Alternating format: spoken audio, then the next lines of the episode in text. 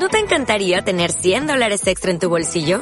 Haz que un experto bilingüe de TurboTax declare tus impuestos para el 31 de marzo y obtén 100 dólares de vuelta al instante. Porque no importa cuáles hayan sido tus logros del año pasado, TurboTax hace que cuenten. Obtén 100 dólares de vuelta y tus impuestos con 100% de precisión. Solo con Intuit TurboTax. Debes declarar para el 31 de marzo. Crédito solo aplicable al costo de la presentación federal con TurboTax Full Service. Oferta sujeta a cambios o cancelación en cualquier momento.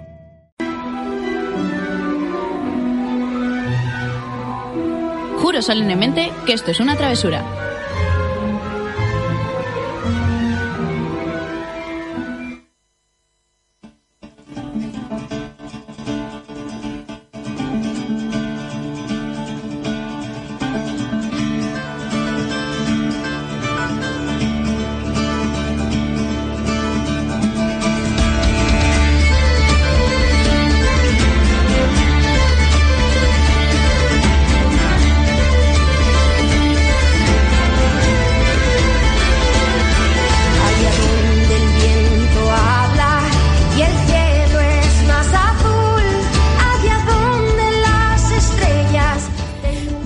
Travesura Realizada, tu programa de literatura donde te contamos todo lo relacionado con el mundo de los libros y los cómics y donde los spoilers están penados con la muerte. Muy bien. Muy buenas noches a todos. ¿Qué tal?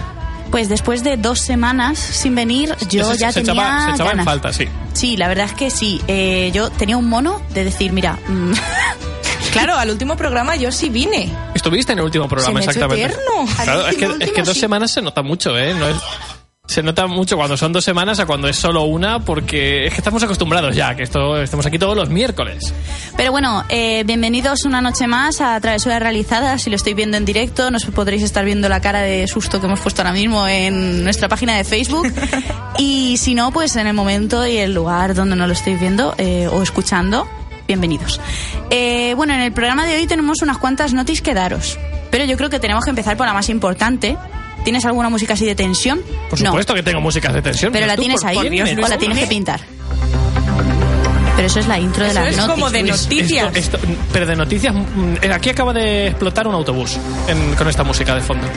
Normal. Muy de tensión. Pero ¿por qué Última hora. Claro, exactamente. Bueno, la primera noticia que tenemos que daros es que a través de Twitter nos ha llegado un mensaje directamente para ti, Luis. Así, así me gusta. Sí, y nos han dicho que eh, le demos recuerdos a aquel hater de Laura Gallego.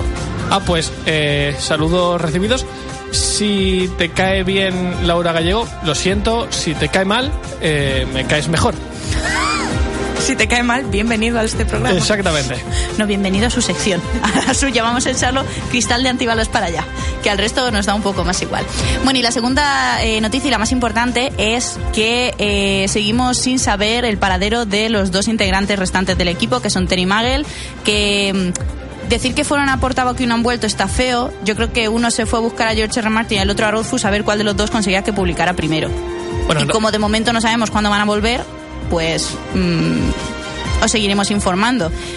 Y claro, de rebote, pues tenemos que deciros que tenemos un nuevo fichaje eh, dentro de lo que es la plantilla oficial de Travesura, que es Aurora. Oli. Ay, ¡Ay, ay, qué maravilla! he, traído, bravo. he traído a un grupo de fans que teníamos en la puerta para que aplaudieran. ¿Eran esos los que estaban dentro contigo? Ya podéis marcharos. Hasta luego. Bueno, muy majos ellos. Eh, bienvenida, Aurora. Ay, muchas gracias. En realidad tenemos a, a Tere y a, y a Magel trabajando 24 horas al día en, en TUS y los pobres pues están allí marginados. ¿Qué se les va a hacer, no? Sí, porque la verdad es que están totalmente desaparecidos porque los pobres míos no paran, pero vamos que ya, cuando sepamos algo de ellos, pues os contaremos, porque es que ahora mismo pues tampoco podemos deciros más, solo que les echamos de menos y que... Irán viniendo, de todas maneras, igual que. Tere eh, ha ido viniendo eh, una vez al mes, más o menos.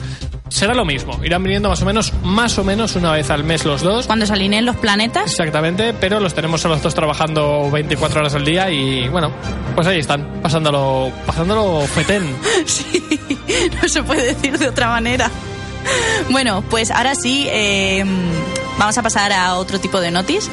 Luis, ¿empiezas tú? ¿Nos vamos Pues turnando? sí, voy a empezar yo hablando de Sarah J. Maas, que es la autora de Una corte de rosas y espinas, que es la, yo creo que la saga más famosa de las dos que tenía hasta ahora, porque también Sí, ha tiene la del trono de cristal, Trono de Cristal, que exactamente. creo que va a ser cuando me acabe un par de sagas, cuando me acabe de verdad un par de sagas, me la quiero empezar, porque es que todavía le quedan un par de libros por publicar en español. ¿De qué te estás riendo? O sea, Porque no puede ser que te no de contratar y te nunca. riendo. ¿El que el que me la acabe o que se me la empiece esa? Que la empieces. ¿Por qué?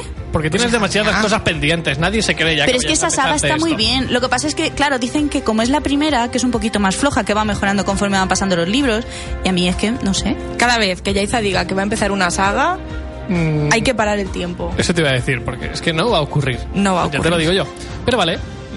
Pero vale, que entonces ¿en qué quedamos? ¿Que me la puedo empezar o qué no? sí, puede- puedes, pero no lo vas a hacer. Puedes Mira, intentarlo. hoy, día 23 No, de vamos mayo. a ver, hoy no me la voy a empezar no. y mañana tampoco. Y el año que viene tampoco. Podríamos hacer una apuesta. Es que es eso, 23 de mayo, 9.05 de la noche, ya ahí dice que se va a empezar eh, Trono de Cristal en algún momento. Vamos a darle cancha de en algún momento del tiempo.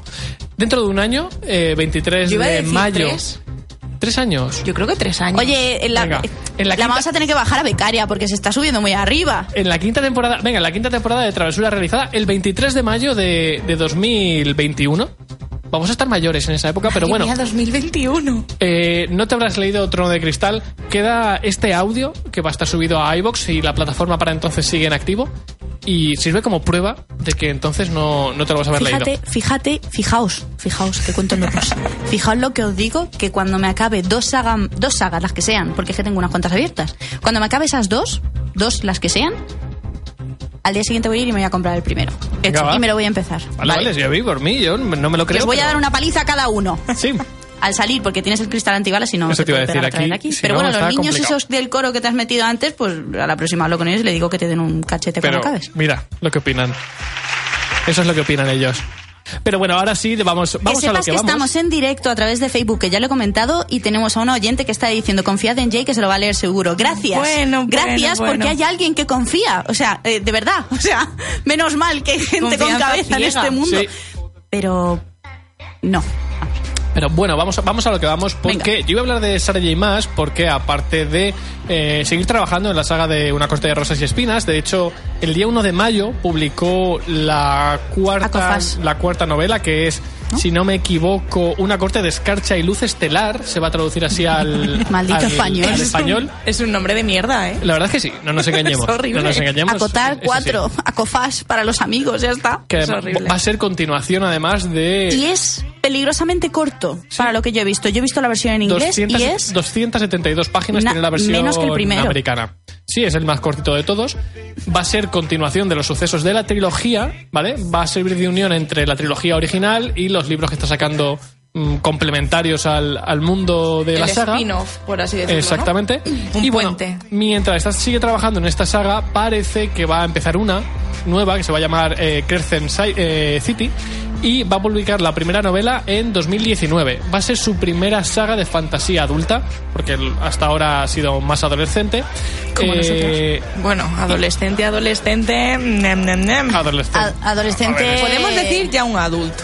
uf, Sí, John Sí. Adult, sí. sería quizá. mm, Adolescentes son 15 años. exactamente. Pues, eh, yo creo que no hay tiene- escenas que no son para 15 años. Bueno, A ver. igual ahora ya sí. Quiero decir, Bueno, vamos ay, a- madre mía, es que vamos- nosotras es que vamos- éramos muy vamos a ser- con Somos 15 años. Vamos a ser un poco sinceros. O sea, 15 años y, y, y 14. O sea, no llega a más. Ni una escena. Que se- hablan, de, hablan como mucho de sexo mm, y tampoco me ya, mucho en ya, detalle. sí, con eso es suficiente, pero yo creo que eso es un contenido un poco más para 17, ¿no? O algo. Bueno, vamos a ver, que lo verán con 14. Yo te digo pero que ella, no sé. ella En misma... los Sims sería joven adulto. Joven, Young Adult, lo que hemos no, dicho. no, no. Si es que no nos haces caso. ella misma, que me da a mí la razón. Ella la, misma. La chica. eh, cree que es su primera saga para adultos, que lo que había escrito hasta ahora no, no era así. Entonces, ¿eh? yo, ¿Cómo yo solamente, yo solamente, Pasamos, ¿no? Vale. Pasamos. a ver, un joven adulto no, no existe en realidad. Sí existe, ya un adulto. son los padres. Adolescente, No, no es lo mismo. 15, 16 años. Adolescente es juvenil. Y yo creo que esta trilogía no es juvenil. Es New Adult, que es el siguiente espacio entre lo juvenil, sea, para adolescente vosotros, ¿qué y es? lo adulto. Die- 16. 18-20. Yo eso Bueno, ya lo considero adulto. No, 17, 19, una cosa así. Que tenemos aquí 16, un- 19. A ver, yo... es que- Pero bueno, que me da igual, que cuando lo saque yo me lo voy a leer y ella también y lo vamos a Bueno, o sea, comentar aquí. pues sí, es Bastantes eso. que no lo hemos leído en inglés, porque... ¿Por qué no? Porque no. Total, que Pero bueno. de, qué va a ir esta nueva saga? Pues ya hay sinopsis. Si es que no, no estáis, mirad. Os cuento de qué va a ir esto. Él como fan máximo. Claro. Mira, resulta que esta nueva saga va a estar ambientada en un mundo mítico donde los humanos luchan por sobrevivir, porque bueno, hay diferentes razas que No. están intentando hacer con el control del territorio.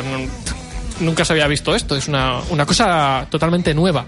Y bueno, parece que la, la prota va a ser Bryce Quainan, que va a ser eh, mitad humana, mitad Sight, que es una raza de la mitología irlandesa que va a tener algún tipo de, de poderes, ¿vale?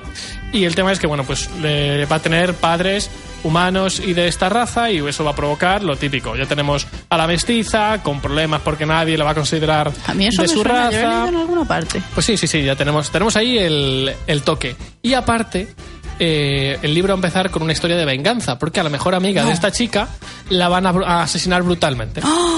Ya tenemos la tragedia. ¡Qué plot twist! Tenemos eh, la parte del racismo, con mitad de una raza y mitad de otra, y el rechazo de ambas especies, y la parte de la venganza por la amiga muerta, de forma brutal, además. Es importante el detalle. No puedo con la vida. Entonces, claro, parece ser que luego eh, lo que va a empezar como una misión de venganza se va a terminar transformando en una misión con el objetivo de proteger el mundo de una fuerza oscura mayor que amenaza con destruirlo, que va a provocar que todas las razas tengan que unirse contra esa amenaza oscura. Tampoco se ha visto nunca en Nunca ninguna otra historia. Me dejas... no sé qué decir. Patidifusa. Sí. Qué gran palabra, ¿eh? Por ahora solo se sabe que se va a publicar en 2019, al menos en Estados Unidos. No hay fecha de momento concreta, pero bueno, mm, a ver qué a ver qué termina siendo, ¿no? De momento muy original tampoco es que parezca el argumento. A ver, mm, luego va a ser la historia y los personajes. Cuando Sí, tú puedes exactamente. ver un poquito más y ya está. Hay mí- muchísimas novelas que están repletas de clichés uno tras otro, luego- pero, Pero si lo marca la diferencia bien, en la fuerza Está muy bien. A ver, yo siempre diré que la fuerza de una historia está en los personajes más que en lo que están contando. Y eso es cierto. Y la verdad es que, sobre todo en el segundo y tercer libro de Una corte de rosas y espinas de esa saga, los personajes se desarrollan bastante bien. Sí. Entonces, bueno, a ver qué tal. Y también, eh, por ejemplo, en Una corte de rosas y espinas, en la trilogía entera, hay clichés a Sí, sí, morir. Ah, sí. desde el minuto uno. Pero mola sea, porque hay algunos que lo uno. rompen y otros que le dan otro giro y que dices, mira, es un cliché como una casa, Sí, pero, le han dado pero otro es rollo. que fíjate, hasta los clichés que rompen es para convertirlos en otros clichés. Sí, esa sí, saga también. Vive de, vive de eso. Pero es que lo cierto es que yo cuando leo una cosa no me fijo en los clichés, me fi- no sé, no sé explicar, o sea, sé los que son y sé que están ahí, Pero es pero como lo que me leo me suele gustar, es como que no me pero quedo por- en, porque eso al ya lo he final visto. la historia la llevan los personajes, Claro. pero tú te quedas con lo que es la historia de Sí, esa sí. saga y dices, pero vamos a ver si este argumento podría estar escrito en una servilleta.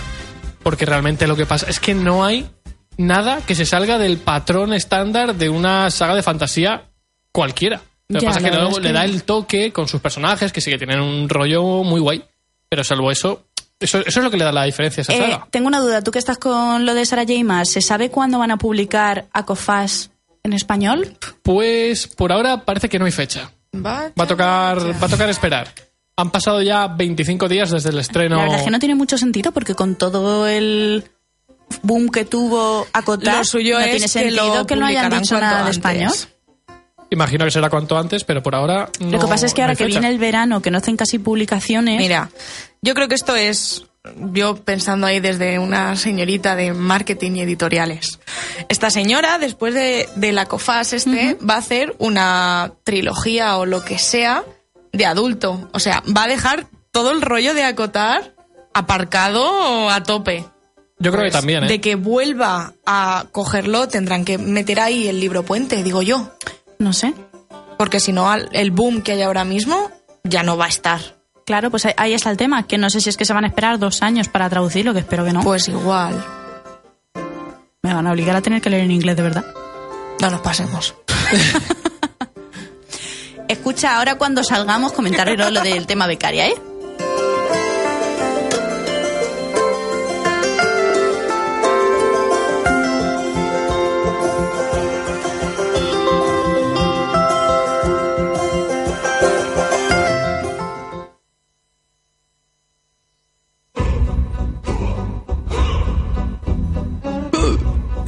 Que quieres que cuente la noticia, digo, a lo mejor quiere que cante aquí en directo unas cositas. A ver, eh, la siguiente noticia que tengo que daros es de qué te ríes. Porque se nos va de las manos este programa. Sí, sí. Llevamos 15 es minutos. Eh, es una noticia muy guay que digo, mira, pues yo esto lo tengo que compartir aquí. Y es que Victoria Álvarez, que podéis conocerla como la de la autora de la trilogía que empieza con la de tu nombre después de la lluvia, se llama, es que el nombre de la trilogía es en inglés y nunca me lo acuerdo. Bueno, esa trilogía y luego la de mm, Ahora no me acuerdo de la portada La bonita. La la- Madre mía, fatal, ¿eh? bueno, que tiene un montón de libros, autopul- eh, libros eh, publicados ya. Eh, va a publicar una novela en septiembre. La trilogía, te corto, se llama, ¿Cómo se llama? Dreaming Spires. Eso. ¿Y cómo se llama el otro? Madre mía, que estoy deseando leérmelo. La ciudad de las sombras. Ahí está. ¿Vale? Que es el primero de otra trilogía. Bueno, pues ese lo publicó con Nocturna hace unos meses, pues acaba de. Ayer confirmó y desveló que en septiembre va a publicar otra novela con Alianza y se va a llamar La Costa de Alabastro. Que tú dices. Vale. Ahora os cuento. Se va a tratar de una novela que es una novela corta de terror ambientada en una mansión ruinosa de la costa de Normandía años después de la ocupación nazi. Pues mm, ya el argumento me ha llamado la atención. Yo leí eso y no- dije, no pinta mal, ¿eh? ¿cuándo me la compro? Exactamente, no pinta nada mal. Lo que pasa es que yo me quería leer La ciudad de las sombras hasta que me enteré de que ciertos personajes que aparecen ahí son parte de la trilogía anterior, que te lo puedes leer Es sin ningún está- tipo de sí, pero problema. al final- Pero que está es, unido. es un guiño para quien se haya leído la trilogía. Y no he oído aún a nadie hablar mal de esa trilogía. Pues la trilogía está en Nubico. Sí, lo sé. Lo que pasa ¿Cómo, es que. cómo como habéis dicho que se llama la trilogía? Dreaming Spires. Pero Vale. el primero es tu nombre después de la lluvia, ¿verdad? Exacto.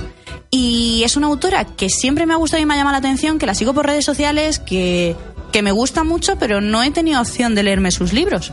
Y la verdad es que me apetece, pero claro, cuando me di cuenta de que el de la Ciudad de las Sombras estaba relacionado con los otros, dije, pues tendré que empezar con los otros primero. Así que espero poder ponerme cuanto antes con esto, pero fue una noticia que me, que me alegró, que me alegró Otra mucho. trilogía que se va a leer pronto. Sí, eh, eso te iba a decir. Pero vamos a ver, ¿me habéis oído decir en algún momento que esa me la voy a leer ya? Es que estáis a la que caéis, ¿eh? Vamos a ver, es que eh, ¿Qué? mucho te quieres leer tú.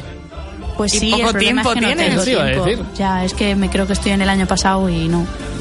Pero bueno, la verdad es que eh, este libro, no, la otra trilogía no sé qué tal estará, pero este libro, al menos el argumento, pinta Sí. muy muy bien, ¿eh? Y es que además Como para que- darle prioridad. Sí, y además es que la autora, a ver, si me da, si llega septiembre, que es lo más probable, y no me he podido leer ninguno de los anteriores, mola porque este es un cuento corto, un cuento, una novela corta y autoconclusiva, con lo cual me puedo hacer una idea de cómo escribe la autora y decir, bueno, pues mira, ahora ya sé definitivamente que me gusta, cuando pueda me empiezo la trilogía. Pero es uno que tienes ahí, cortito, Sí. que, que no está mal.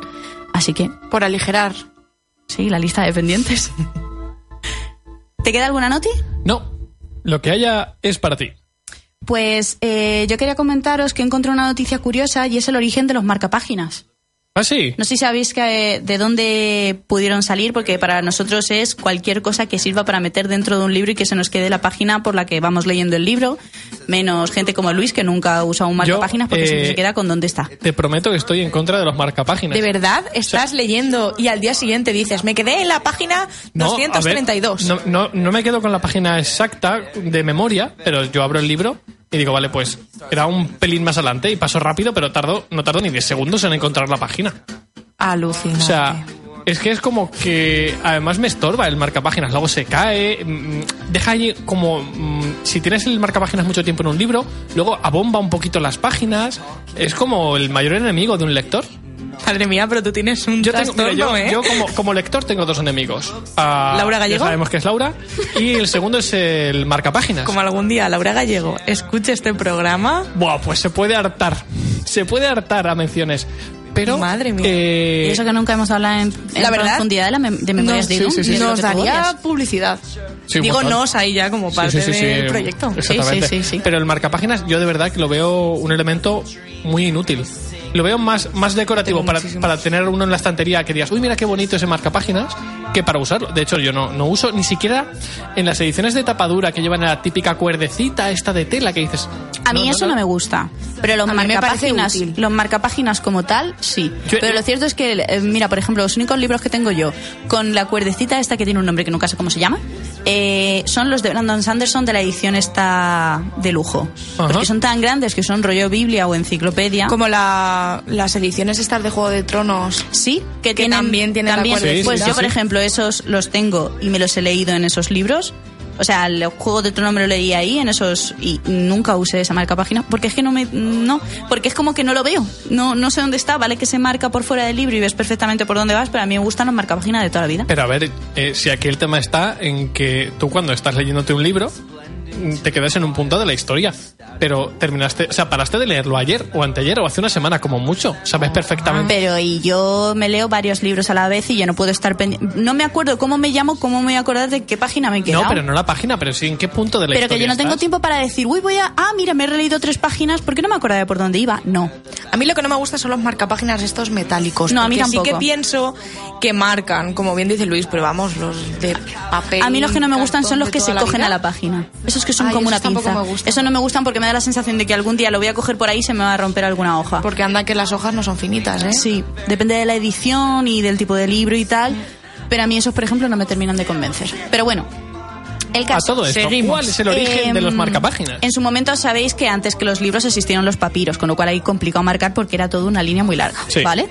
Pero cuando empezaron a aparecer los libros, eh, se usaban no se sabía que eso era un marcapáginas porque no lo habían pensado para ello, pero eh, usaban lo que sobraba del libro, como un trocito de cuero o un trocito de la del, de lo mismo que usaran del material para las portadas, Ajá. porque era algo que marcaba diferencia y no era un papel más que dices, es que lo pongo en medio y no lo encuentro. Claro. Porque si os fijáis, los marcapáginas sean más o menos finitos, tienen una textura y un, están hechos de un material diferente o mínimamente están plastificados, si no es cartón, para, para que se vea la diferencia de una hoja a lo que es el propio, el propio marcapáginas.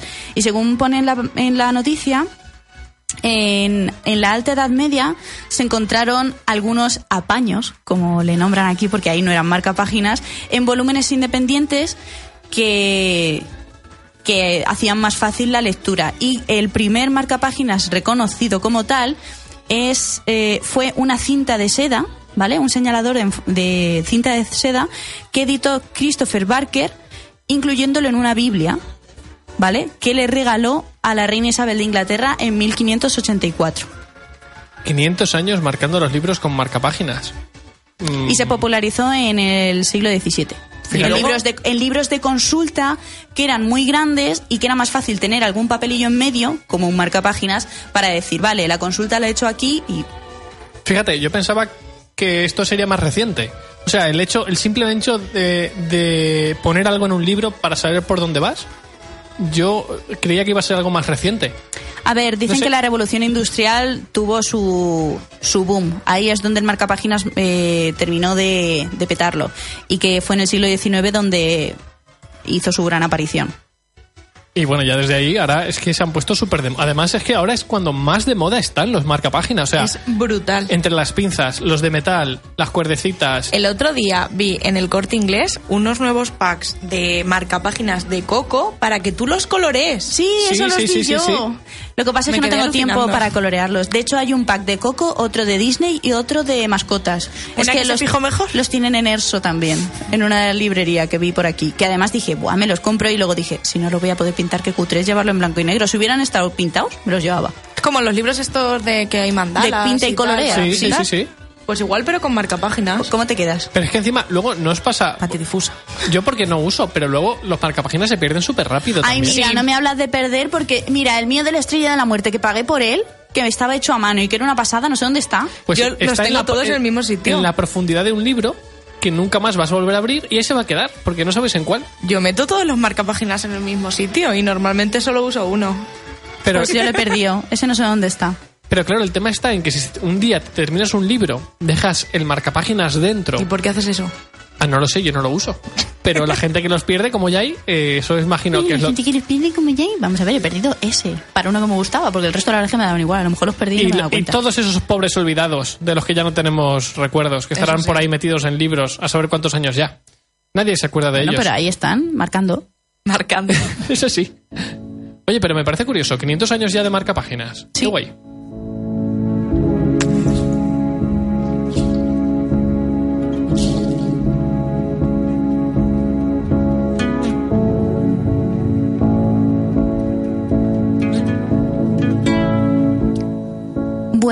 Pues yo creo que ahora deberíamos pasar a ponernos un poquito al día de qué es lo que nos estamos leyendo. A mí me da mucha pena lo poco que estoy pudiendo leer este año. Bueno, a a- aún así no estás leyendo poco. Uf. Decías que llevabas eh, ¿cuántos? 12. 12 libros. 12. 12 libros en 5 meses. Tampoco no es mala, no es mala cifra, ¿eh? Estaríamos hablando. Goodreads, Aurora, Goodreads. Te irías, te puedes ir a unos 30 libros en 2018, ¿eh? Pues me cargo la estadística. O sea, es que no, no- vamos a ver si es que no he parado, es que el tiempo de los libros se lo he echado al estudio, entonces claro, es lo, es lo normal, pero mi cuerpo me pide leer más libros, de hecho este Claro. año creo que es la primera vez en mucho tiempo que llevo meses leyéndome solamente un libro al mismo tiempo. O sea, siempre he tenido mínimo dos o tres de distinta temática, pero ahora llega un punto que digo, es que no, o sea, es que si me empiezo tres, son tres que se van a quedar a medias, porque no, Claro, no hay tiempo. no hay tiempo. Entonces, bueno, Bueno, ahora estás empezando a leer como, como una persona normal, que se Ahí lee está. un libro detrás de otro en lugar de... Yo pero, no, a mí siete eso a la vez, pero a mí Claro, eso no me gusta. Yo es que me, ima- me imagino... el- Pierde la magia. Pues sí, un Yo me imagino una persona que diga, oye, ¿y si me pongo a ver tres películas a la vez? Voy a ver 10 minutos de una, la paro. Voy a empezar y voy a empezarme No es 10 lo minutos. mismo. A ver, en realidad sabes. tú con las series Sí, más o menos A ver, sueles hacer eso. Ahora como ya es como si te- menos. te Ahora ves- creo que se hace menos. Sí, porque no tenemos tiempo. No, no, pero no, no, porque aparte- te haces maratones. En realidad, la gente si puede, se hace un maratón de una serie seguida. Sí, pero yo tengo dos o tres series y de vez en cuando, cuando no me estoy viendo la que estoy viendo actualmente, a lo mejor contigo, Claro, o yo, sí. pues me veo otra. Y es como, bueno, pues me veo dos o tres capítulos. Pues esto es igual, me leo tres o cuatro capítulos de un libro. Y digo, ay, no me apetece a lo mejor más leer de este, pero me busco otro que es de otra temática diferente. Pero, pero en parte rompes un poco el, el, el autor mientras está escribiendo una historia te va generando pues una sensación de, ver, de apego a los personajes, a, ver, la historia Sí, y, de, y de un poco de, de- te va generando un poquito de, de estrés para saber qué va, qué va a pasar después. es que depende del libro que me esté leyendo. Pero si, yo creo que si vas cambiando de historia, al final te cargas esa, esa sensación de, de vínculo con, con el libro. Depende, porque por ejemplo, eh, con los de acotar, fue leerme eso sí ya, porque de hecho me estaba leyendo en ese momento cuando me empecé el primero, el de Dorothy debe morir, y lo dejé Ajá. aparcado porque dije, no, o sea, voy a centrarme en esto, igual que por ejemplo el que me estoy leyendo ahora mismo, no metería otro medio porque me está gustando mucho y me lo quiero acabar. Pero a lo mejor otro que a lo mejor no me termina de convencer tanto. Así tú, No también eres capaz de medir cuál es el libro. ¿no? Sí. Decir, Sí. vale, este es el que requiere mi atención. Sí, porque por ejemplo, eh, ahora mismo me quiero leer, bueno, el que me estoy leyendo ahora mismo, pero me quiero leer también el nuevo de Laura Gallego y, por ejemplo, eh, pff, no sé, uno de Brandon Sanderson. Pues yo sé que esos tres libros en algún momento no me los voy a leer nunca a la vez, porque mi atención se va a centrar más porque me llaman uno. más la atención o por lo que sea. Pero sí es cierto que... de- ¿Pero de qué os reís? De nada, de nada. Luis de vez en cuando me mira, Sí. me sonríe ahí, clo- cómplice. La Pero vida. puedes seguir. Puedes seguir. A todo esto que te estás leyendo. Me estoy leyendo Antihéroes de Iria y Selene. ¿Y qué tal? muy, muy chulo. Me apetecía mucho leerme algo de las autoras porque lo peor de todo esto es que me leí Sueños de Piedra, me encantó, me enamoró, dije me voy a leer todo lo que lean, o sea, todo lo que publiquen. Y todo lo que lean y todo lo también. que lean también. Eh, pero por unas cosas o por otras, pues no me los he podido leer, porque de hecho mi padre me regaló el año pasado Títeres de la Magia y... mm, Y la otro, y y- libro, ¿no? Y me mira como diciendo, tú lo sabes, pero Estoy yo no pensando, lo sé. eh, jo, bueno, los otros dos que siguen a los de Maravilla de Sueños de Piedra, es Sueños de Piedra, Ladrones de títeres libertad. de, títeres de la magia y ladrones de libertad. ¿Ves como sí que lo sabías? Si yo te miro por algo. ¿Ves cómo no he mirado a Luis? Claro. Bueno, Muy el caso es muy que me-. Me, los regalaron justo cuando estaba también en plan de exámenes, no me los pude leer, los dejé ahí y ahí se han quedado. Entonces me da mucha rabia porque sí quería seguir leyendo de las autoras. Y bueno, está muy chulo porque el de antihéroes, de hecho, eh, Aurora ya se lo ha leído, de hecho es el suyo que me lo ha dejado. Y nos cuenta la historia de un grupo de chavales eh, que son todos españoles y que se encuentran en Madrid. Y bueno, pues te los presentan como que están en un centro de investigación, por decirlo de alguna manera, y tienen poderes. Y claro, lo que mola es que te los presentan diciendo, vale, somos chicos, somos adolescentes, se supone que somos jóvenes, que no valemos para nada, pero no estamos en Kansas, no estamos en Londres, no estamos En un pueblo de Michigan. No estamos donde siempre pasan las cosas, no, no, estamos en Madrid. y, y me voy y veo la castellana y me voy y veo el Parque del Retiro y me, o sea, es una cosa como que las autoras hacen que te sientas más identificado con ellos porque tú has paseado por allí. Es un o las zonas distintas por las que puede ir pasando el libro son sitios cercanos a ti que puedes haber oído y haber visto mucho más que un pueblo de Michigan. Exacto. Entonces mola un montón porque te ríes muchísimo con ellos y es que me estoy imaginando a las autoras escribiendo el libro, entonces es Y súper partiéndose gracioso. el culo. Sí, entonces mola porque me río con ellos, sufro con ellos, me pongo histérica con ellos y bueno, es un libro que tiene unas 500 y pico páginas. Es larguete, Sí, pero se lee muy pero rápido. se lee muy rápido porque cada eh, capítulo está contado desde el punto de vista de uno de los protagonistas, que son cinco. Son Cinco. ¿verdad? Y cada, claro, cada uno tiene su Tiene forma su de ser vida. totalmente diferente y que tiene su historia que contar, tanto su presente como su pasado. Y mola, mola mucho. Y además es súper curioso que yo, como, como escritora, también lo pienso, cómo narrar cada capítulo de una forma distinta y... Vamos, es que yo creo que empiezas a leer un capítulo sin saber el nombre de quién lo está narrando y lo puedes asociar perfectamente al personaje. Pero porque, porque se nota a la hora... en los Se pensamientos del nota en los personaje, pensamientos, en la forma de narrar, en el vocabulario, en es cómo cuenta, en todo, Está se nota muy en chulo. todo. Porque eso es algo que, por ejemplo, en la saga de Juego de Tronos no ocurre. O sea, aunque pases de un personaje a otro, realmente eh, el libro está escrito de la misma... O sea, todo está narrado de la misma forma, con el mismo vocabulario, aun Sí. con excepciones, obviamente. Pero, bueno, hay pero veces que, por ej- mira, por ejemplo, ahí, a lo mejor aquí el- la razón es que son todos niños, jóvenes, mm, jo- jóvenes entre Sí. niños y jóvenes adultos, una cosa así. 14, 13... Pero, por ejemplo, en Juego de Tronos la mayoría son adultos, quitando a Arya, por ejemplo. Sí, pero- Con Arya, por ejemplo, sabes que los capítulos son algo diferentes, Pero en realidad, sí es cierto pero en realidad que como... no, la forma de narrar es exactamente Sí. la misma. O sea, ¿Pero están narrados en primera persona también? No. no, bueno, no, no todo el, no todo el capítulo, o sea, de- A lo mejor es por lo- eso, porque el narrador sigue siendo el mismo. Sí. Es que aquí se narran ellos mismos desde su cabeza. Es como los juegos del hambre. Vale, vale, vale. O sea, es ¿Vale? primera persona. Vale. Claro, entonces el rollo es diferente porque una vez te está hablando un chico, otro una chica, otro X y hay Es cinco personajes. eso da mucha, eso le da variedad. Sí, O sea, sí. Yo creo que hace que te enganches más. Yo al principio final- sí que cuando empecé a leerlo pensé que podría ser lioso, porque jolín, cinco personajes, un capítulo de cada personaje, hasta que te ubicas, pero Claro, se te, olvi- ubicas súper rápido. Claro, porque seguramente cuando empieces estarás con el cuarto o quinto capítulo, que serán otros personajes nuevos, y no te acordarás de lo que ha pasado al principio con los primeros personajes. Pero lo hilan de una forma que en ningún momento te pierdes, todo se te hace súper rápido, Sí. súper ameno y todos los personajes te interesan, que yo creo que eso es también súper importante. No hay ninguno que Eso sobresalga. es cierto, que digas, Buah, ahora viene este y no, porque tienen algún detalle en su historia, ya sea en el presente o en el pasado, que dices, a ver si cuenta algo, a ver si, porque además, claro, ese personaje te habla del resto también. Entonces no es decir, no es que se centra en él y ya no hay más, no, no, es que al mismo tiempo te dice, mire, fulanito está diciendo tal. Entonces yo ahora mismo creo que llevo un pelín más de la mitad del libro y no me lo he acabado porque no he tenido tiempo, pero lo cierto es que cuando me lo empecé, esa noche cayeron 100 páginas y hay 500 y algo y dije, en 5 días me lo he, me lo he acabado, Sí. pero claro, como no he tenido tiempo, pero sí es cierto que cuando me siento es un libro que sé que necesito un ratito porque Y que te apetece. porque me apetece y porque aparte es, no me puedo leer dos capítulos solo, necesito leerme más. O sea, si me solo pues, tengo tiempo para uno o dos, pues vale.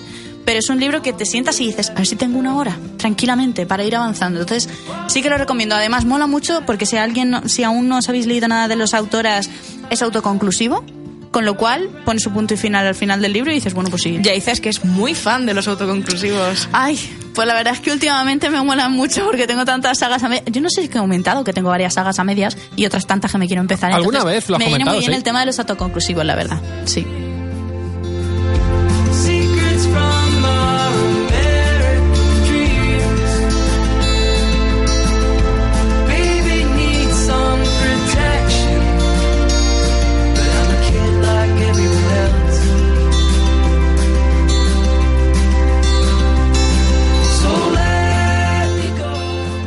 Bueno, eh, ya os he dado la lata con los que tengo pendientes, los que no, lo que me estoy leyendo y lo que no, pero ahora vamos a dejar que hablen estos dos en vez de que se rían de mí.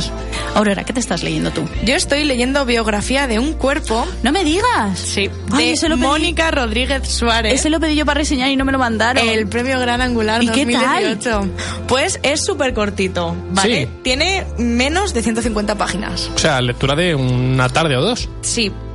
Yo no he leído excesivo, llevo no sé si 30 o 40 páginas. Y a mí lo que más me llamó de la atención, aparte de la portada, que es un bailarín ardiendo, que ya me parece brutal, es precisamente que mm, trata sobre danza y sobre ballet clásico, desde el punto de vista de un chico de 16, 17 años. O sea, y él es el bailarín, imagino. Y él es, exacto, él es el que narra Ajá. todo en primera persona, él es el bailarín y mm, va intercalando un poco también cómo empezó eh, con sus inicios en la danza, porque a su padre le encanta el arte en todas sus dimensiones y como que lo empujó un poquito a decir, vale, pues mm, vamos al conservatorio, mm, vas a bailar a ver si te gusta, vas a hacer una prueba a ver cómo se te da el tema y ya pues pues seguimos. Y el chico dijo, bueno, como su padre era el, su ente maravilloso y su dios para él, pues lo cogieron al conservatorio y al principio por pasión por su padre empezó a bailar y luego ya por pasión hacia la danza pues continuó. Y entonces va contando un poco tanto sus inicios como el punto en el que está ahora entre conservatorio, el instituto, llega a su casa súper tarde, tiene que ponerse aparatos en los pies para ayudar a la flexibilidad. Y lo que más me gusta es que eh, tiene un toque ahí de de cisne negro Sí, de esto de ¿en- en- decir en ahí hay algo ¿En qué sentido? de decir tienes un problema mental O sea, cisne negro total. Total. Si no habéis visto la peli, yo la recomiendo mucho. A Jay no le gustó nada, pero mí me encantó. Es que parece- yo me pensaba, a ver, yo Cine Negro, como la promo que te dieron era de la bailarina en sí bailando. Por me cierto, pensaba, exactamente, la peli va sobre una bailarina de ballet que tiene, bueno, pues luego tiene un problemilla que no, que no comentaremos. Pero a mí me parece una peli espectacular. Yo ¿eh? me película. pensaba que se centraba más en el problema de los bailarines con la danza, pero como luego se va a otro rollo totalmente diferente que está curioso, ¿vale? Pero me llevé tal chasco cuando fui a verla al cine, porque me parece que fui al cine a verla a propósito pensando que era pues sobre los problemas de la danza, de la competencia que hay dentro, de lo que cuesta hacerte un hueco allí en ese mundo. Luego no tiene nada que ver, tiene que ver con, con la protagonista en sí, pero solamente con la protagonista. Pero tiene que ver con Y la, yo me pensaba que era otro, era otro rollo. con la presión, en parte la con la exigencia. presión. Sí, pero yo me y la pensaba que también se iba a ver más como de- bailarina. De baile, más de exhibición, más- no sé. No sé, yo iba con otra mentalidad y cuando salí del cine dije, ¿qué acabo de ver? Pues No. Claro, tú ibas y decías, bueno, pues a ver, ¿qué sale de aquí? Y yo, por ejemplo, eh, a mí me pareció, vamos, no me yo, gustó yo salí, tanto. o sea, yo fui Pero no, sin- la- no es una mala película, yo ¿eh? fui sin, Simplemente que no sin me gustó ninguna como yo pensaba. expectativa a ver esa película y la verdad es que salí encantado. O sea, cómo representan la, la presión, la exigencia a la que someten a la gente, a las bailarinas en su día a día y cómo eso les termina afectando a nivel psicológico, me pareció un peliculón. Y el libro no pinta nada mal, ¿eh? está vamos por Es- lo que llevo está súper bien Duda, ¿es biografía o es una historia ficticia? Creo que es una historia ficticia pero podría cuadrar como biografía perfectamente Sí, ¿no? Mm. Porque por lo que estás, es que lo que estabas contando, por eso me ha, me ha surgido la duda. Digo, no sé si será, si será un bailarín contando su experiencia y cómo le llegó a afectar eh, en mayor o menor medida No. psicológicamente. no es una historia Vale, pero está muy guay. Aparte es habla de todo eso, de la exigencia, de la presión, de él cómo se considera que su cuerpo no es perfecto para la danza, igual que tiene un amigo que también bailarín que va con él a clase de toda la vida en el conservatorio que mm, tiene proporciones perfectas, los hombros anchos, los pies y él no se ve para nada así y entonces pues empiezan a haber ahí problemillas. De, los que, de gustan los a que ti. a mí me gustan, vamos. ¿Quién es el autor del libro? Mónica Rodríguez Suárez. O sea, es libro español. Sí. Se ha llevado el premio Gran Angular. Ah, Premio claro, Gran. Angular 2018. Ya, ya se me había olvidado. Vale, correcto, pues. Pues es otro libro que va, va a tener que Sí, rular por aquí, porque además siendo cortito, estupendo. Eso Sí. cae, cae rápido.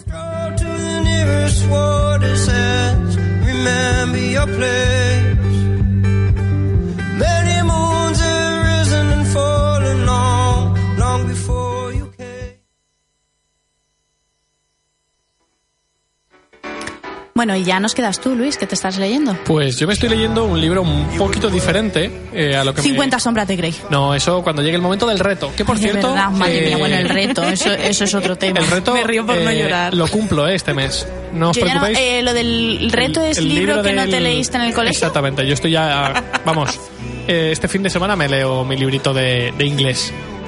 Mm, yo cumplo un mes más aquí a tope. Os reís de mí, pero es verdad, yo voy a cumplir. Yo ¿no? me, yo me río, pero eh, no he cumplido. Pues- creo que cumplí el, en enero que leí American Gods y, Y ya, ¿no? está. Oye, por no he cumplido más. libro muy chulo, ¿eh? Sí. Eh, Bueno, pues de los cinco miembros del equipo, eh, aquí voy con diferencia eh, en cabeza. Bueno, sí, es así, no lo podemos negar. Estoy Bueno, a ver, yo... Hombre, vamos a ver, es que si nos ponemos así de exquisitos, voy a mi casa, cojo el primer libro que tenga en la estantería de cuando era pequeña que no me leí y digo, pues, Y, pues Yo me los leí todos. Pero lo cierto es que en el colegio es lo que estuvimos hablando, que a mí esta categoría no me sirve de mucho porque yo me leí todo lo que me nombraron. Pues léete... Mira, hay uno, el de Sin Noticias de Boone, o, de Boone o algo así, que lo saqué en el vídeo que hice enseñando mis estanterías. Sí. Dicen que es un libro de, de instituto y tal, de en plan lectura obligatoria. Si me acuerdo y lo encuentro, Pues mira, tienes justo una semana. Yo la semana que viene, cuando venga, diré, oye, mira, me he leído mi libro, estoy aquí triunfando. Y tú dirás, ay, sí, mira, tengo un libro en las estanterías, pero ya se me ha olvidado. Eso tal. tiene. Total, ¿qué, ¿qué me estoy leyendo yo? Pues me estoy leyendo eh, eSports, todo lo que necesitas saber de League of Legends a FIFA. Esto básicamente es te parece? un- Ah, pero que eso cuenta. que esto es, oye, es un libro de 200 páginas. Es un estudio de 200 páginas sobre eSports que eh, no sé si sabéis lo que son, pero lo voy a explicar porque ya que estamos aquí me lo estoy leyendo el libro. Eh, los eSports son los deportes electrónicos que están ganando ahora mismo en los últimos años un montón de, de fama, un montón de importancia. De hecho, empiezan a rivalizar o a superar en espectadores a cualquier deporte tradicional como el fútbol, el baloncesto o el béisbol, por ejemplo. De hecho, eh, una de las últimas eh, finales de League of Legends ha tenido casi el doble de espectadores que la final de la Champions del año pasado. Estamos hablando de ya de, de cifras bastante, bastante Ay, yo altas. la vi, yo la vi. Y bueno, es un libro que mm, es de un, de un autor eh, francés, de Remy Chainson, que lo publicó como un estudio para una universidad que estaba estudiando el tema y necesitaban un poco de datos oficiales para, para continuar trabajando en el tema.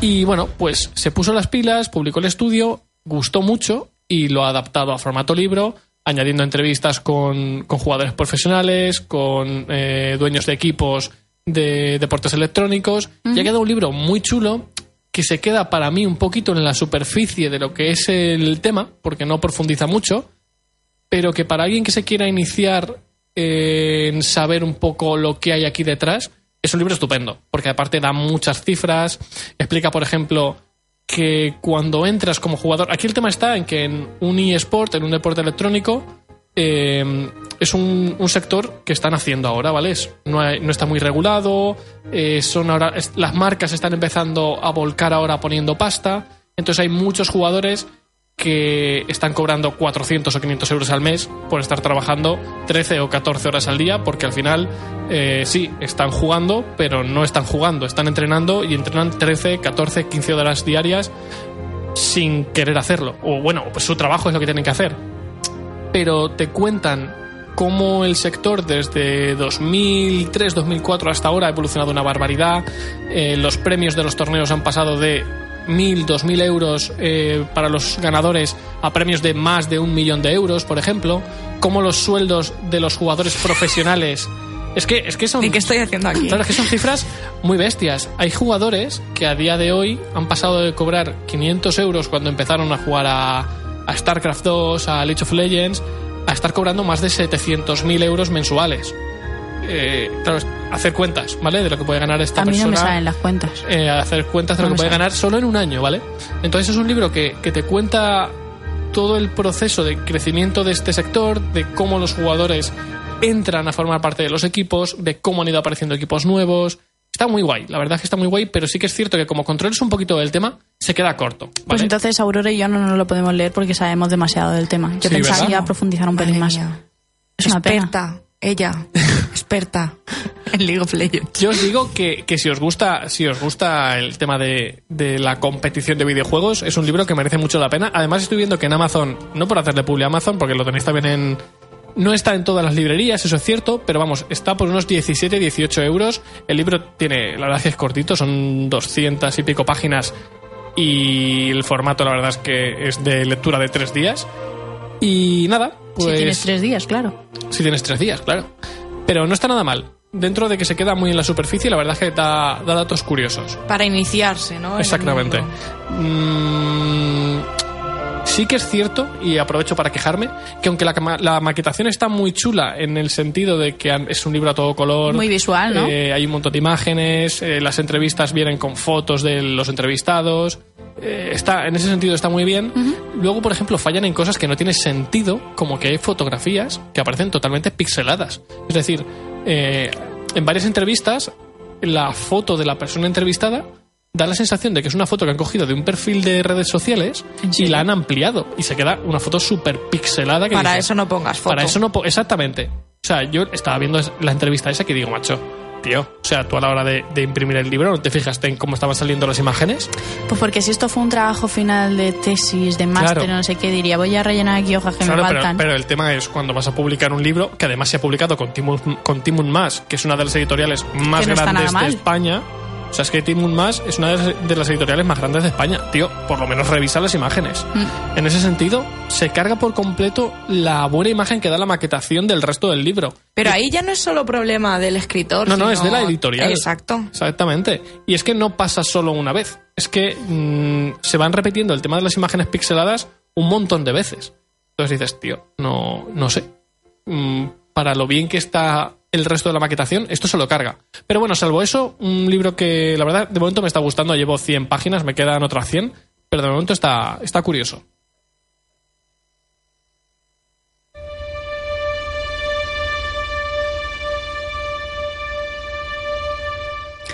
Bueno, y ya pues para ir mm, casi acabando, porque nos queda muy poquito, eh, Aurora se ha traído una reseña. ¿Qué nos cuentas? Efectivamente. ¿De qué? Hace dos semanas os conté en el último capítulo que estaba leyendo tú y yo después del invierno de Laia Soler. ¿Sí? Ah, sí. Os dije que llevaba pues otras 40 o 50 páginas en ese momento Estabas empezando, lo justo. y ya lo he acabado. ¿Y qué tal? Ay, Eh, pues acer- ay. Espérate, antes de nada, acerté con las predicciones de que la prota deja al novio, marido feliz y guapo Se y, va con el chico y malo. agradable y se va con el chico malo y luego hay movida. La respuesta es correcta. Vale, sí, es que tenía que pasar. Y, y Sí. una cosa, eh, ¿se lía con él antes de cortar con la pareja o después? Soy dejado Sí. para la gente que se lo lea. Es que Ah, vamos- claro. No, no, pero si es que vamos a ver si esto es, es así. Es, no, No- es no el- voy a decir nada patrón al estándar. respecto. Patrón estándar. Bueno, Cuéntanos, ¿qué? Vamos a hablar. Ya os comenté que esta era la segunda parte, muy entre comillas, de Nosotros después de las 12, también publicado por la editorial PUC. Y mm, digo entre comillas porque son dos historias complementarias, pero sobre personajes distintos. Entonces, mm, yo os recomiendo, por supuesto, ya que yo no lo hice y cometí un error. Primero, si podéis leer Nosotros después de las 12, mm, mucho mejor. Es que ha habido un montón de gente que ha dicho que no hace falta leerse el A primero. ver, realmente no hace falta. Pero, Pero viene bien, ¿no? sí sale pues un par de personajes que pues tú no sabes si qué ha pasado con ellos o cómo ha sucedido su historia de amor, pero aparecen por ahí en Tuyo después del invierno y son personajes secundarios bastante principales dentro de lo que cabe, porque la chica que se llama Aurora, por cierto, qué nombre tan bonito. bueno, Qué cosas que te hayas leído tú ese libro. no, no, no, no.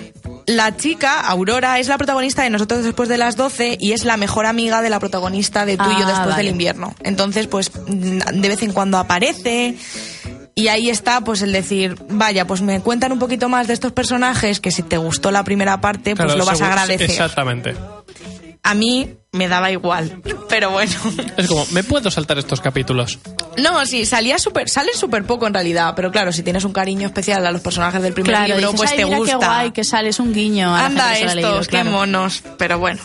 Entonces, tú y después del invierno tratas sobre Erin, una chica que tiene veintipocos años, que empezó a estudiar una carrera, creo que, no sé si fue física, algo tocho, ¿vale?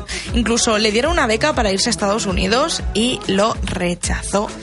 Vive en Valira, que es un pueblo que está entre montañas y trabaja en un hotelito súper cookie, súper guay. Y claro, llega el, momento de nieve y están ahí a tope de turistas. Claro. Y ahí es donde llega Max, por supuesto, Claro, si es que como no puede faltar.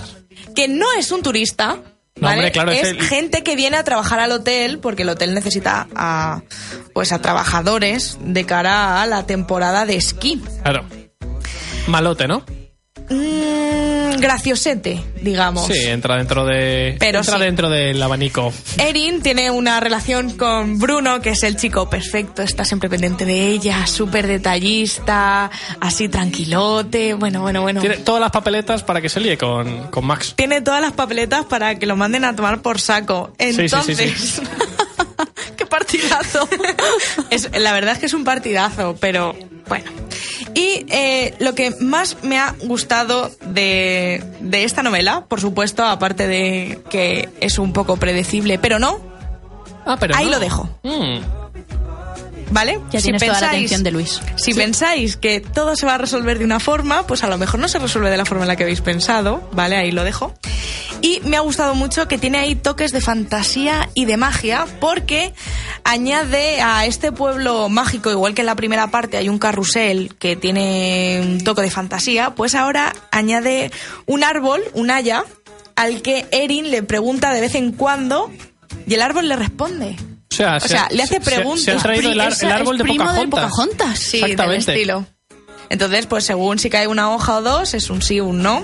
Anda. Y a partir de ahí, Erin ha hecho eh, todas las decisiones importantes de su vida. Todas. ¿En serio? A partir de eso, sí. Entonces, este libro trata un poco eh, cómo el, para el camino fácil que Erin ha estado tomando toda su vida, dejando las decisiones en manos de alguien. Una, una duda. ¿Y en otoño qué hace esta chica? Cuando ya se han caído todas las hojas. No, no, esto no acaba. No, pero Una ya no, no se le caen todas Ah, las hojas. madre, ahí tiene el recurso. Vaya. Ah, ya, ha pensado en todo la autora. Entonces, pues ella.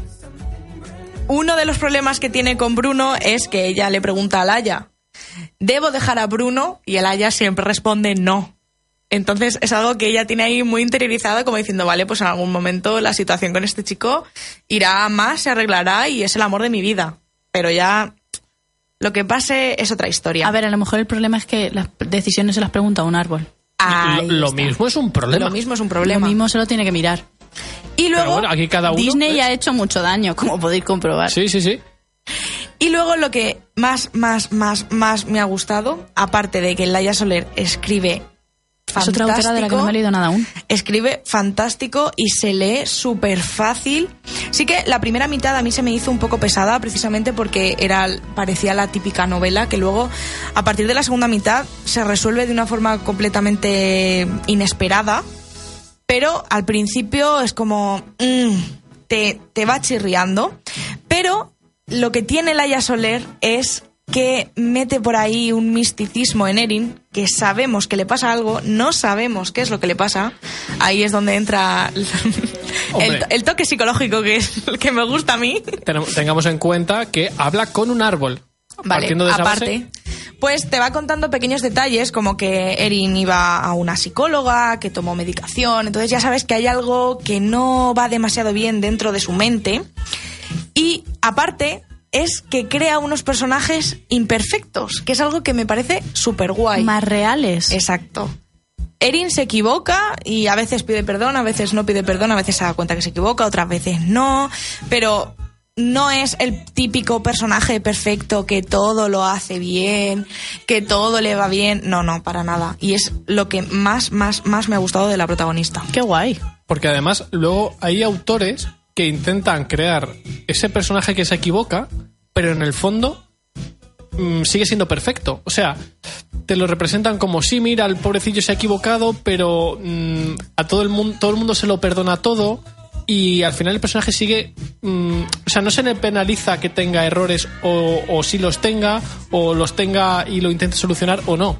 Entonces, si de verdad es un personaje que se equivoca, pide perdón, asume el- los errores y a partir de ahí surgen otras conversaciones o surge o aprende.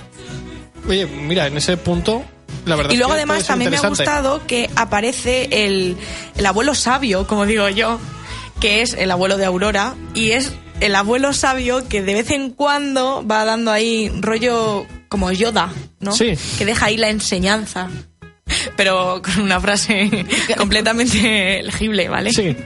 Entonces, como que le va abriendo los ojos poco a poco de qué es lo que debería hacer o que en realidad tiene que tomar las riendas de su vida y no dejárselas a un árbol. Es un- sí, la verdad es es un hombre, es un hombre sabio. Un hombre sabio. Sí. todo aquel que prefiera tomar las decisiones por sí mismo en lugar de dejárselas a un árbol debería tener el respeto de, de la prota. Y sí, ese ha sido el libro. La verdad es que me ha gustado bastante, sí. Vale. Y ya no sé si habrá segun- mm, una tercera parte o no, eso ya no lo sé. De Pero momento u- parece que no. Una tercera parte podría Con ser otro igual, personaje, igual por que en este caso, ¿no? Meter Sí. a otra pareja y que esta gente salga mm, de personaje secundario haciendo otro Exacto. cameo, ¿no? Sí. Y esta autora, aparte de esta saga, dijiste que tenía más cosas por ahí escritas, ¿no? Efectivamente. Bueno, aparte de Nosotros después de las 12, también tiene un libro que se llama Los días que nos separan. Que mm, la verdad es que la portada me parece súper bonita porque es así muy con tonos tierra y tal. Y luego también tiene otro que es Eima es hogar en islandés. Ay, esa me suena también. que va de, bueno, tengo entendido que va de una chica que viaja a Islandia para ver las auroras bole- Boreales. Boreales. Aquí todo va de auroras hoy. Por supuesto. No podía esperar menos. Claro. Y entonces, pues allí, pues conoce a un chico, esas cosas. La verdad es que mm, Laia Soler escribe sobre todo romántica, pero también suele meter ahí toques mágicos. Y es, es distinto. Eso te iba a decir, que por lo menos le da, le da un toque. Sí. Mm, Dejando a un lado que luego la historia pueda ser más o menos predecible, que si dices que por lo menos en este libro luego le dan un giro. A mí me ha no sorprendido mucho. Oye, mira, y aprovecho, quedan tres minutos ya y no sé si tienes algo más. Pues tengo para hablaros una aplicación que si queréis os puedo comentar por encima y profundizamos el próximo día, Venga, va. porque no sé yo el tiempo que va a dar. Pero bueno, eh, os comento, eh, sabéis que última, bueno, últimamente, yo estos últimos años para apuntar los libros que me voy leyendo uso Goodreads. Hace unos meses os hablamos de Olibro también, que Sí, es española. sí. Y yo hace relativamente poco, yo creo que fue la semana pasada concretamente, pero al no haber programa no pude comentarlo, descubrí Alíbrate. Alíbrate. Alíbrate.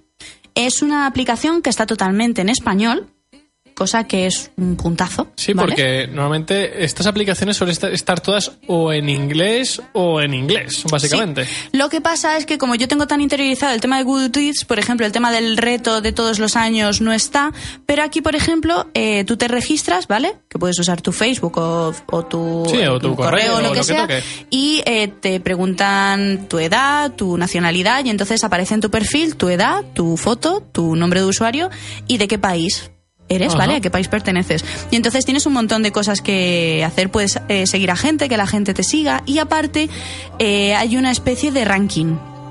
Y diréis, ¿un ranking de qué?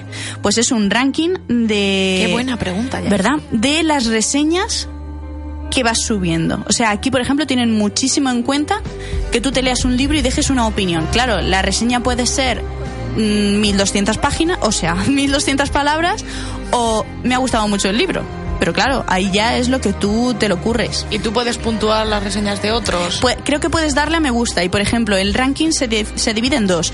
Los que más reseñan y los que más leen. Entonces, Los que más reseñan y, lo- y y los, que, más leen. Sí, porque claro, tú le das a un libro y la opción que tienes a la hora de leer es, o sea, a la hora de leer, a la hora de marcar un libro es en plan, eh, me lo estoy leyendo, me lo quiero leer. eh, Sí, eso es exactamente igual que en Goodreads. Lo tengo pendiente, me lo estoy leyendo o me lo voy a... o ya me lo he leído. Sí, y luego también, bueno, en Goodreads puedes añadir también otra categoría que le pones tu nombre y tal, ¿Ah, sí? pero sí. Yo Eso- tengo una categoría que se llama Dejado, que son Ah, los libros que he dejado a medias porque no me gustaban y no los acabé. Ah, yo por dejado digo, a lo mejor son los libros que has dejado a otras personas. Ah, no. pues mira, por ejemplo, aquí tienes... Esos los tienes todos en tu casa. Sí, ¿no? Aquí, por ejemplo, tienes la opción de poner leídos, leyendo, que quiero leer y abandonados. Abandonados, dejados, sí. y lo que mola mucho, que es lo que más me ha gustado de esta aplicación, es que puedes poner media estrella. Una y media, la- dos y media, tres y valoraciones.